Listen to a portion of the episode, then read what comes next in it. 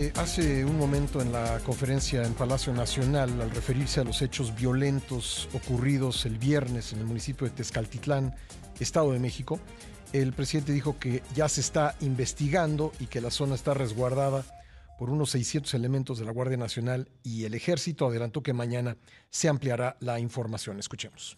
Ya se está eh, haciendo la investigación. Yo creo que mañana se va a informar sobre lo sucedido, muy lamentable. Sí fue un enfrentamiento entre pobladores, eh, al parecer una banda de la delincuencia por extorsión. Por eso, lamentablemente, perdió la vida 14 personas, 10 presuntos delincuentes, 4 campesinos de esa comunidad. Se tiene protección en la zona desde que sucedieron estos hechos. Hay integrantes de la Secretaría de la Defensa y de la Guardia Nacional, alrededor de 600 que están ahí custodiando, apoyando, protegiendo a la población. Bueno, y sobre este tema eh, escribe hoy eh, Héctor de Mauleón, colega periodista y analista en temas de seguridad, a quien tenemos en la línea telefónica. ¿Cómo estás, Héctor? Hola, muy buen día, Pascal. bueno, pues em, una suerte de punto de quiebre en esta historia de extorsiones que se está viendo en diferentes partes del país. Eh, a menudo nos enteramos, y luego de mucho tiempo, pues que organizaciones como la familia michoacana u otras imponen cuotas a diversos sectores económicos, pero pues una rebelión así eh, de los extorsionados, pues creo que no hay muchos ejemplos de ello, Héctor.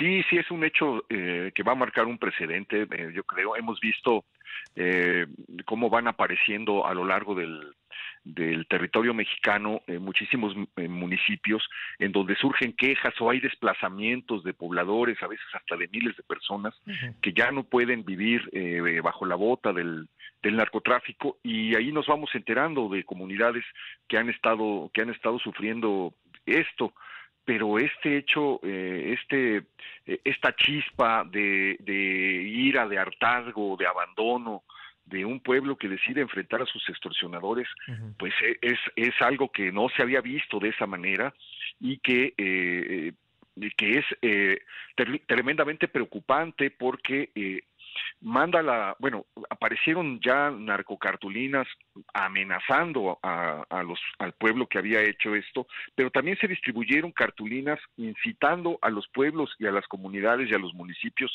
cercanos a Tezcaltitlán a que, a que no se dejen y a que salgan a hacer lo, mismo. Eh, lo que pasa es que cuando uno revisa eh, el, el, pasado de este, de este municipio, encuentra que estaba la presencia criminal eh, ahogándolos desde hace mucho tiempo. Había ya muchísimas señales de que algo extraño estaba pasando ahí, como ocurre siempre, volteamos a ver hasta que ocurre la explosión y hasta que empieza a correr la sangre, pero eh, pues todo esto se fue gestando eh, lentamente a lo largo de los, de los años. Ya habían matado hace cinco años al, al director de seguridad eh, pública de Tezcaltitlán, lo habían sacado de su casa, lo, lo dejaron en una carretera con la, con la cara vendada con cinta adhesiva y un balazo en la, en la cabeza, habían sacado un maestro de una telesecundaria, un comando en ese mismo municipio y apareció el profesor asesinado eh, horas después.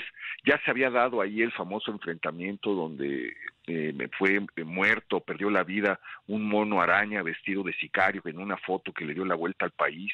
Eh, también eh, había ocurrido eh, precisamente en ese en ese lugar. Ahí tiene un presidente municipal que repite por tercera ocasión y que ya ha sido también presidente municipal su hermano y ya ha sido presidenta municipal su prima y el presidente acaba de declarar el año pasado que, había tranquilidad en el municipio, que él no tenía reportes de presencia de grupos del crimen organizado o de, eh, de que hubiera eh, extorsión en comunidades, todavía declaró, yo tengo comunicación con los comisarios ejidales y nadie me ha reportado eh, absolutamente nada y de repente pues, estallan estas escenas del México que nadie ve, del México que desde las esferas oficiales no existe y que nos simbra y nos sorprende a todos pues con la, con la, con la violencia de, de, sus imágenes, pero sobre todo pues ya con las noticias de cómo llevaban años los, los agricultores de Tezcaltitlán pagando cuota al, a la familia michoacana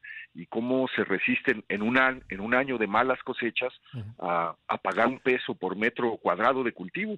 Eh, eh, Héctor, me quedan un par de minutos en este bloque, te voy a pedir si puedes que te quedes para que sigamos conversando, pero sacaba yo la cuenta de lo que representa ese peso por, por metro, eh, porque son 10 mil pesos por hectárea y la cosecha de chícharo, que es uno de los productos que, que se cultivan ahí, eh, le da en el mejor de los casos a los agricultores de la zona 20 mil pesos por hectárea. Entonces, y este año no fue uno, un año de buenas cosechas. Entonces, incluso en el mejor de los casos le están pidiendo la mitad de sus ingresos. Sí, bueno, eh, el, eh, hace poquito, hace unos meses, había sal, salido el caso de, eh, de los agricultores de, de las zonas de, de, la tierra caliente de Michoacán que se encontraban en la en la misma en la misma situación y donde se habían dado ya desapariciones y ejecuciones porque eh, el crimen organizado les había a, a, los aguacateros y a los limoneros hasta hubo una crisis uh -huh. de estos productos que, que este les habían aumentado las cuotas las cuotas y ellos eh, se negaron a cortar para no tener que, que, pagar al crimen al crimen organizado.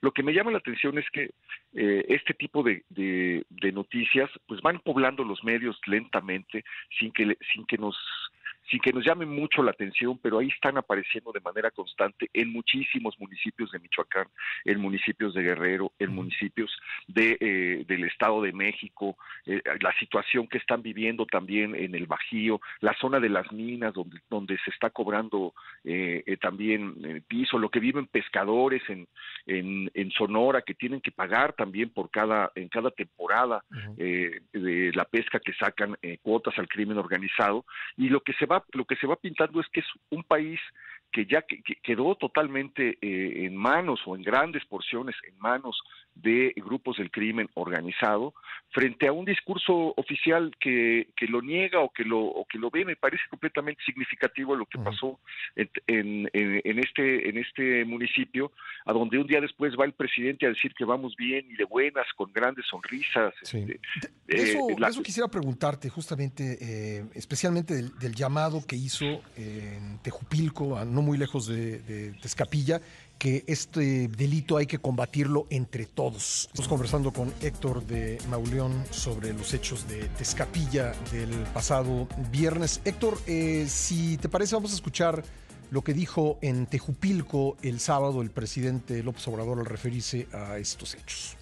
Hay que cuidar mucho que no haya consumo de droga, porque tenemos que combatir el narcotráfico y esto que está pasando, que ayer lamentablemente se dio en el Estado de México, la extorsión, el llamado pago de piso, todo eso lo tenemos que combatir. Pero entre todos, no olviden que le demos atención especial a que no aumente el consumo. Ahora, eh, Héctor, primer punto, pues este hecho en concreto no, parece tener nada que ver con las drogas. Y segundo punto, ¿qué no es tarea de la autoridad? ¿Qué no delegamos en ella la protección de nuestra vida, de nuestros bienes? No, sí, estoy to to totalmente de acuerdo. Este gobierno comienza eh, pidiendo seis meses para para acabar con la violencia, para, para hacer que retrocedan los cárteles, etcétera. Luego pide un plazo de año y medio, luego eh, comienza a dejar de hablar lentamente de su gran invento, que es la Guardia Nacional, lo deja de mencionar, deja de aparecer en las en las mañaneras, mientras mientras todo alrededor se va descomponiendo y mientras todo alrededor va dando eh, señales de un avance criminal terrible. Simplemente hay que ver cómo están las carreteras de todo el país, los reportes que llegan de gente que anda por las carreteras y, que ha sufrido y que ha visto lo que está ocurriendo eh, en las carreteras donde los dueños ya son eh, los grupos los grupos criminales. Y bueno, pues eh, a nueve meses de terminar su, su gestión, le endilga la responsabilidad de lo que no hizo a lo largo de cinco años el presidente a los ciudadanos. Ahora es responsabilidad de todos eh, combatir lo que él no pudo, lo que él no pudo, prometió tantas veces a lo largo de su campaña. Recuerdo una entrevista en la que dijo, eh, día después de nuestra llegada se va a acabar eh, y van a abandonar las armas por los tractores y por la siembra, los narcotraficantes, eh, eh, etcétera. Y bueno, pues estamos viendo el final de un sexenio de fracasos en el que llegamos a este punto de quiebre, a este, a este, a este hecho inédito que marca para adelante quién sabe qué cosas que vayamos a ver en un año electoral que se nos viene encima, con la participación, como, como ocurrió en 2021, eh, como nunca se, se, había visto en unas elecciones en México, de, del crimen organizado. Entonces, es un anuncio pues que da muchísima, muchísima preocupación. Ahorita está lleno de guardias nacionales eh, Tezcaltitlán, está lleno de, de elementos de la Sedena, eh, eh, etcétera, pero la cosa es que llegan cuando, cuando ya pasaron las cosas. Ya que pasaron las cosas, entonces ahora hay que esperar a, a, ver qué nuevo municipio del país nos depara una mala una mala sorpresa para que para que la Guardia Nacional se mueva hacia allá y para que los funcionarios como el secretario de Seguridad del Estado de México digan que van a emplear toda la inteligencia para dar con, con eh, los, los, grupos criminales que están aplastando a la gente, pues llevan eh, todo el sexenio se les fue y eh, lo único que hemos visto es cómo crece el poder de los grupos criminales en México. Sí, y, bueno, yo, yo entiendo que la, la gente harta, que además por lo visto aquí ya no tenían nada que perder. Cuando les eh, estaban pidiendo que entregaran la mitad de sus ingresos, pues ya no tenían eh, nada que perder y, bueno, reaccionaron así, entiendo, pero eso no es lo que debiéramos querer como país. Lo que debiéramos querer como país es seguridad proporcionada por quien le toca proporcionar la seguridad. Sí, pues sí, efectivamente. Lo que pasa es que es, de verdad, e, es increíble la cantidad de cosas que hemos visto a lo largo del, del, sexenio, en donde la constante ha sido la ausencia del Estado, la ausencia del gobierno, el abandono del gobierno, fusilados en, plena vía pública a la luz del día en un pueblo de Michoacán, cuerpos que no aparecen, fosas en todas partes de reportes de desaparición. Pueblos enteros secuestrados, como está pasando ahora en Guerrero.